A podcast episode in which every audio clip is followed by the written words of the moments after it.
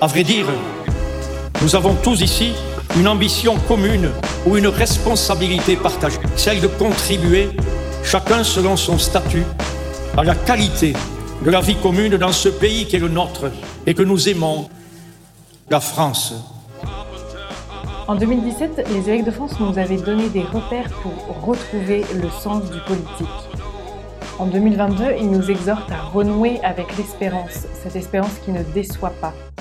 L'espérance ne déçoit pas, c'est le titre d'une déclaration des évêques de France à paraître le 20 janvier 2022.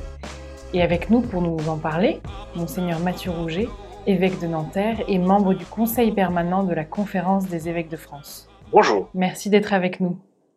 Monseigneur, pourquoi cette déclaration? Pourquoi avez-vous trouvé nécessaire d'adresser ce texte aux catholiques de France et à tous ceux qui voudraient bien le lire? Alors, comme vous l'avez rappelé, c'est une tradition à chaque année électorale que le Conseil permanent propose euh, des éléments de discernement aux fidèles, non pas pour confessionnaliser le débat électoral, mais pour l'enrichir et pour donner euh, des éléments de, réflexion à l'ensemble des, non seulement des catholiques, mais des citoyens qui, qui le veulent bien, L'élection est un moment important. Il y a euh, cette année des enjeux essentiels pour la justice et la paix de notre société, pour le bien commun. Nous avons voulu les rappeler. Et puis ce texte permettra aussi d'entrer en dialogue avec les candidats, les candidats à l'élection présidentielle et les candidats aux élections législatives qui suivront. Pourquoi ce titre? Comment ce texte s'ancre-t-il dans la foi chrétienne? Alors, nous prenons la parole dans un contexte de crise, crise sanitaire, mais aussi crise euh, économique, crise éducative, euh, crise migratoire, euh, crise de toutes sortes finalement, crise aussi un peu dans la vie de l'Église, dans ce temps qui est après le rapport de la Commission indépendante sur les abus sexuels dans l'Église. Dans ce contexte de crise, nous voulons avoir une parole d'espérance. Notre espérance, elle est fondée sur la mort et la résurrection du Christ Jésus. Et dans cette lumière, nous savons qu'il y a dans le cœur humain, pour peu que chacun s'ouvre au plus profond de lui-même, des ressources pour euh, avancer, pour euh, servir les autres, pour euh, partager les, les, joies profondes qui permettent de vivre. Et c'est cette espérance que nous avons voulu manifester. Et je pense que la crise sanitaire en particulier, elle a mis en lumière bien des fragilités de notre société, nous le rappelons, rapport à la mort, rapport à l'isolement, mais aussi remise en cause du modèle de travail, par exemple. Mais même si la crise sanitaire a mis en lumière des fragilités, elle a aussi été l'occasion que se manifestent des capacités d'inventivité, de solidarité, parfois euh, insoupçonnées. Eh bien, euh, ces capacités de rebond de la crise sanitaire, nous pensons qu'elles peuvent se déployer dans toutes les autres questions qui sont posées aujourd'hui à notre société. Pouvons-nous vraiment avoir de l'espérance dans un monde marqué par, euh, par les crises que nous connaissons? Ah ben bien sûr, c'est notre mission. Vous savez, le grand auteur Georges Balanos dit que l'espérance c'est le désespoir surmonté. Et donc euh, l'espérance c'est pas euh, l'optimisme quand tout va bien. L'espérance c'est dans la crise en particulier la capacité à persévérer dans la lumière et pas comme une sorte de pétition de principe, mais parce que l'on sait dans la lumière du Christ mort et ressuscité, que dans le cœur humain, en qui l'Esprit Saint est répandu, eh bien, il y a des forces qui permettent toujours de faire face aux situations présentes. Euh, le titre, c'est l'espérance ne déçoit pas. C'est une formule de Saint Paul dont beaucoup de chrétiens connaissent la suite. Au chapitre 5 de la lettre Romain, le verset 5, Romains 5, 5, c'est une référence facile à retenir. L'espérance ne déçoit pas, parce que l'amour de Dieu a été répandu dans nos cœurs par l'Esprit Saint qui nous a été donné. Parce que l'amour de Dieu répandu dans les cœurs, tous les cœurs, ceux qui sont, qui vivent dans l'esprit, par la vie sacramentelle, par la vie chrétienne, mais aussi ceux qui se laissent toucher, sans être encore pleinement chrétiens, par l'élan intime de leur conscience, eh bien, dans tous les cœurs, l'amour de Dieu est à l'œuvre et rend capable de faire face aux enjeux du présent. Vous l'avez dit, ce texte s'inscrit dans une longue tradition de prise de parole des évêques à l'approche des scrutins cruciaux pour l'avenir du pays. Quel changement de société percevez-vous depuis euh, la déclaration de 2017 Retrouver le sens du politique? Je pense qu'il y a une évolution un peu homogène, marquée par euh, des pertes de repères, euh, des transgressions éthiques, en tout cas des tentations de transgression éthique renforcées, par une crise de la construction européenne, par exemple aussi, crise éducative, je l'ai déjà dit. Mais tout cela semble un peu se, se radicaliser parce que la crise sanitaire a accéléré les choses et que euh, les problèmes parfois pas suffisamment traités ont tendance euh, à s'aggraver. Je pense aussi que euh, notre société est, de plus en plus violente et on l'a vu par exemple, on y fait allusion dans le texte à la manière dont ont pu être traitées les forces de l'ordre ou les pompiers ou les, le personnel sanitaire aussi. Et donc face à cette violence croissante, nous avons à remettre en lumière ce qui permet de vivre ensemble et de construire effectivement la paix. Alors, dans, ce document du Conseil permanent, vous abordez sept thèmes que je cite euh, l'équilibre démocratique, le respect de la dignité humaine, la promotion de la liberté, égalité, fraternité, la liberté religieuse, l'écologie intégrale, la place économique et culturelle de la France, et enfin la transmission aux générations futures.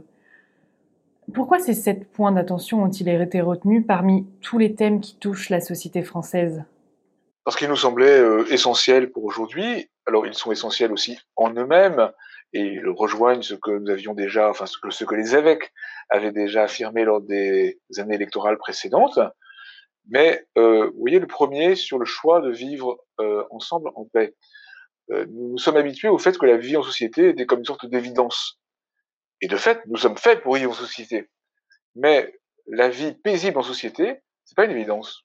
Ça passe par le choix et l'implication de chacun. Et dans le contexte d'une violence croissante, une sorte de déconstruction de notre société de l'intérieur, il nous a semblé très important de commencer par cela.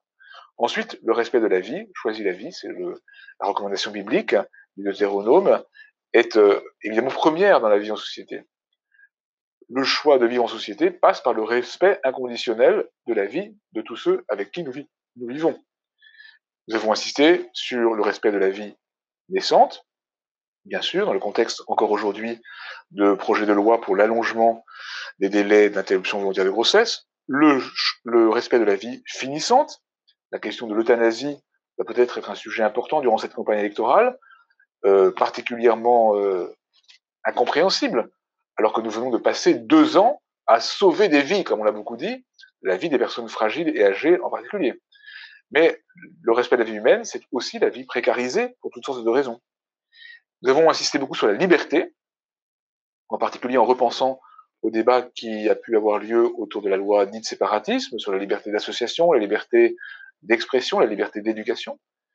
Nous insistons sur la place des religions, la liberté de culte, c'est une liberté fondamentale c'est-à-dire fondatrice de toutes les autres. Bien sûr, nous faisons place à la question écologique dans l'esprit euh, de l'encyclique Laudato aussi du pape François, mais aussi du travail engagé par la conférence des évêques depuis un peu, plus de, un peu moins de trois ans, à condition, bien sûr, que l'écologie soit comprise comme écologie intégrale. On ne parle pas de l'environnement au détriment de la personne humaine, mais bien à la personne humaine dans son environnement. Nous euh, évoquons la dimension internationale du débat électoral. Très souvent, les questions internationales n'intéressent pas le grand public, pense-t-on, et on le laisse en dehors d'un débat électoral. Nous pensons qu'il faut absolument, et les chrétiens peuvent y contribuer, que les questions internationales fassent partie du débat électoral. Et euh, les questions européennes aussi, on voit bien que la construction européenne est à bien des égards en crise, et cette crise, elle ne peut être dépassée que si on va au-delà de cette espèce de réflexe de transgression éthique et de surenchère technocratique qu'on voit trop souvent à l'œuvre dans les institutions européennes. Et puis, nous insistons aussi sur la transmission. Euh, quel monde allons-nous transmettre à nos successeurs? Notre réflexion pour l'élection euh, de cette année n'est pas simplement sur le présent ou sur le futur immédiat, mais sur le long terme. Qu'allons-nous transmettre? On peut penser bien sûr à la question de la dette, on peut penser à la question écologique, mais on peut penser aussi aux questions culturelle et spirituelle. Alors, il y a bien sûr la transmission de la foi, mais dans le champ politique, la transmission aussi de notre patrimoine historique. Et nous sommes aujourd'hui un peu prisonniers d'une culture euh, de l'annulation. Et le pape François a récemment euh, évoqué cela lui aussi dans son discours au, corps diplomatique accrédité auprès du Saint-Siège, en parlant lui aussi de la, culture de l'annulation, la seule culture. Et euh, je pense que nous avons à trouver un, un rapport plus juste à notre histoire, pour pouvoir puiser dans le meilleur de l'histoire des raisons d'espérer pour l'avenir. Vous voyez, c'est tout cela qui nous semble essentiel pour aujourd'hui et qui peut être présenté dans une perspective pleine d'espérance. Qu'est-ce qu'on peut dire aux personnes qui pourraient se demander pourquoi l'Église se mêle de politique? Alors l'Église est dans la société, et donc tout ce qui concerne la société la concerne. C'est notamment le début de la grande constitution du Concile Vatican II sur l'Église dans le monde de ce temps, qui commence en disant les joies et les peines, les tristesses et les angoisses euh, du monde de ce temps sont aussi, les pauvres surtout, sont aussi les tristesses et les angoisses, les joies et les peines, les espérances euh, des disciples du Christ. Donc nous sommes dans le monde, nous avons à prendre notre part dans les enjeux de la cité. Mais pas de n'importe quelle manière. Voilà pourquoi notre texte se situe délibérément dans une perspective non partisane. Nous nous exprimons sur les sujets, disons, éthiques de la vie en société, mais nous n'entrons pas dans le débat partisan. Comme je l'ai dit en commençant, il ne s'agit pas pour nous de, confessionnaliser le débat politique, ni de le cléricaliser, mais bien de l'éclairer. Pas de consigne de vote, nous le disons explicitement à la fin de la déclaration. Nous pensons que les citoyens en général, et les catholiques citoyens en particulier, euh, sont euh, évidemment euh, en mesure de faire des choix en conscience. En revanche, notre responsabilité est de contribuer à éclairer ce discernement. Est-ce que l'Église a vraiment un message politique à faire passer? Est-ce qu'on peut parler de message politique? Alors je dirais que plutôt qu'un message politique, parce qu'un message politique, on va tout de suite croire que c'est un message politicien, un message partisan, je dirais que nous avons surtout un message éthique.